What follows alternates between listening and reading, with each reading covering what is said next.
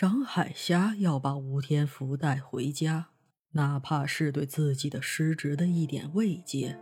虽然在程序上他们并没有错，他们又多了一个必须将南海船只离奇失踪案彻查到底的原因。与张海霞相同，此时的张海岩也已经在大马混迹了十六年，已经从一个初出茅庐的小子，成长为黑白两道通吃的一方恶霸。报纸的头条，说是人生的巅峰也不为过。那个年代的恶霸，哪个不是在死人堆里爬出来的？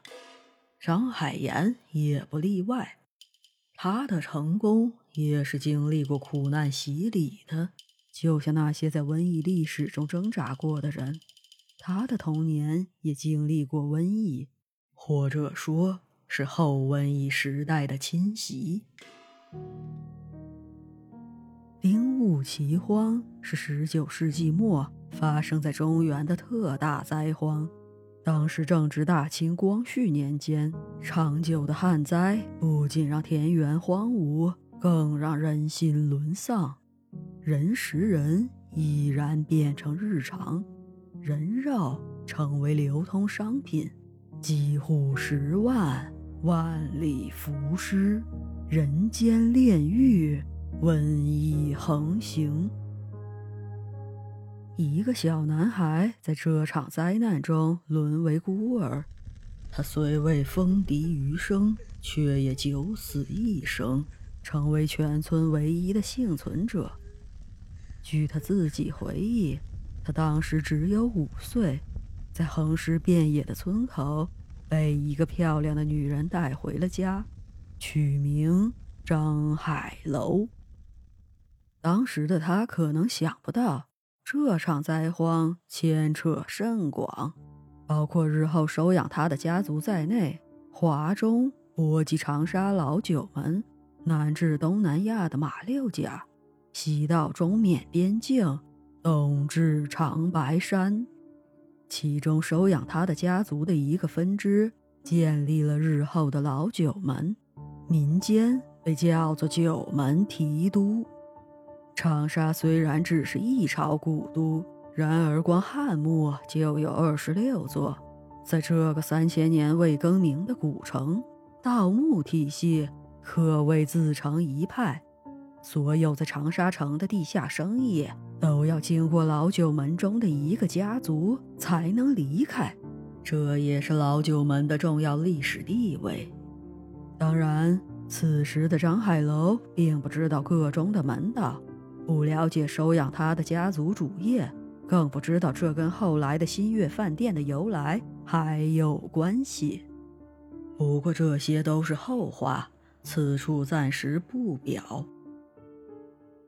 收养他的女人叫做张海琪，是他的师傅，也是他的监护人，但是大多数时候他管她叫干娘。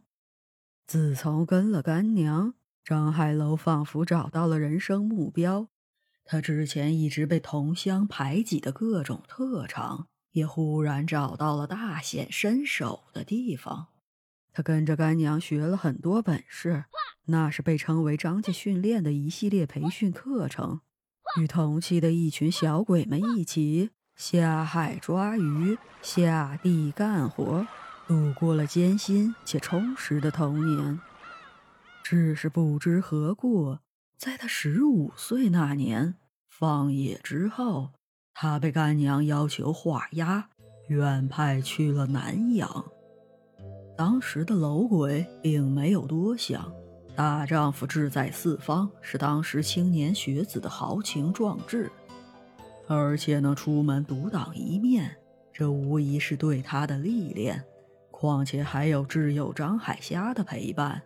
楼鬼自然是没在怕的，他心里那一点点的不舍，也在看到干娘给他们在马六甲准备的洋房和大宅院的时候一扫而空了。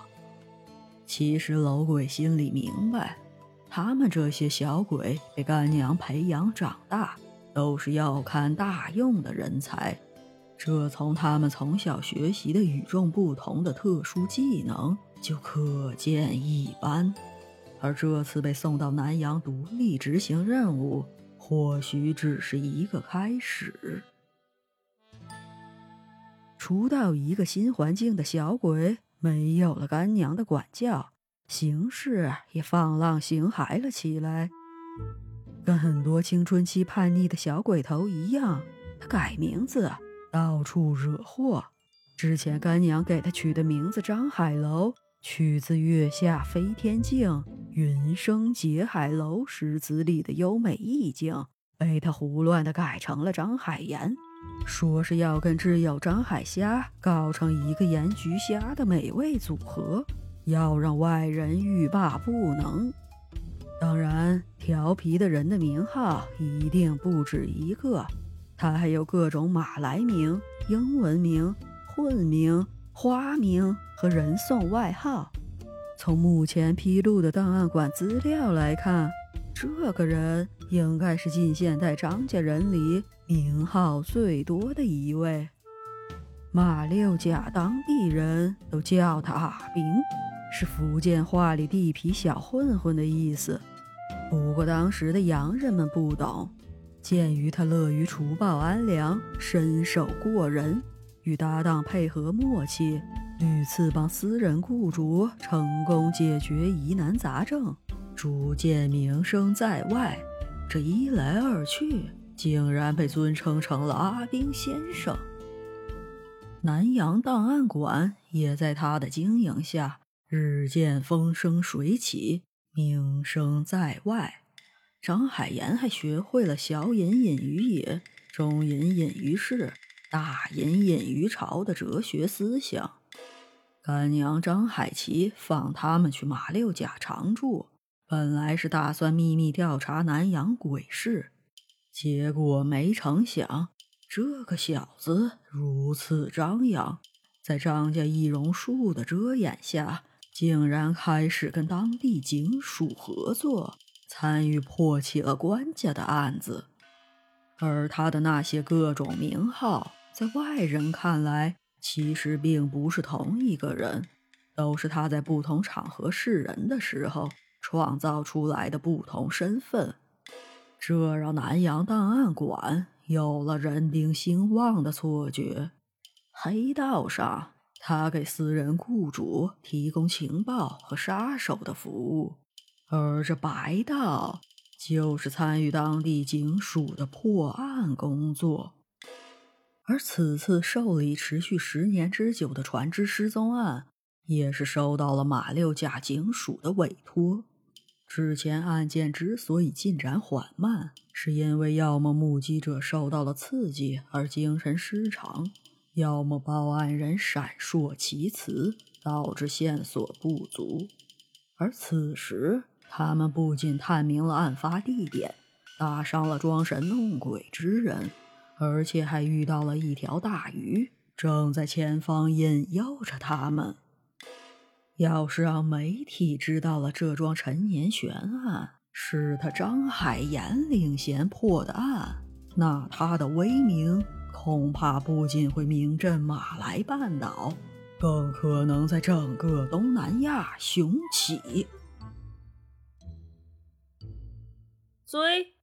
张海岩偏了下头，给张海霞使了个眼色。相对于对方使用了什么计策，运用了什么魔法，为什么要选择逃离，张海岩此时都不在乎。他只为自己马上就要抓到凶手而兴奋，和二人不用待在这个孤岛上等待救援而庆幸。这还真是柳暗花明又一村。这个阉人之人还真是自作聪明。张海岩想着，以为毁了他们的船，断了他们的后路，他们就会跪地求饶了。真是笑话。他堂堂小张爷，何时受过威胁？谁敢给他脸色看？他张海岩可不是知难而退的胆小鬼。张海虾点了点头，几乎没有犹豫，跟着张海岩脱下制服外套，一个纵身跳入海里，沿着气味的方向游向了大海的深处。只是此时的张海岩没有想到，对于整件盘花海礁案的分析，他此时唯一蒙对的。也许只有那一条大鱼。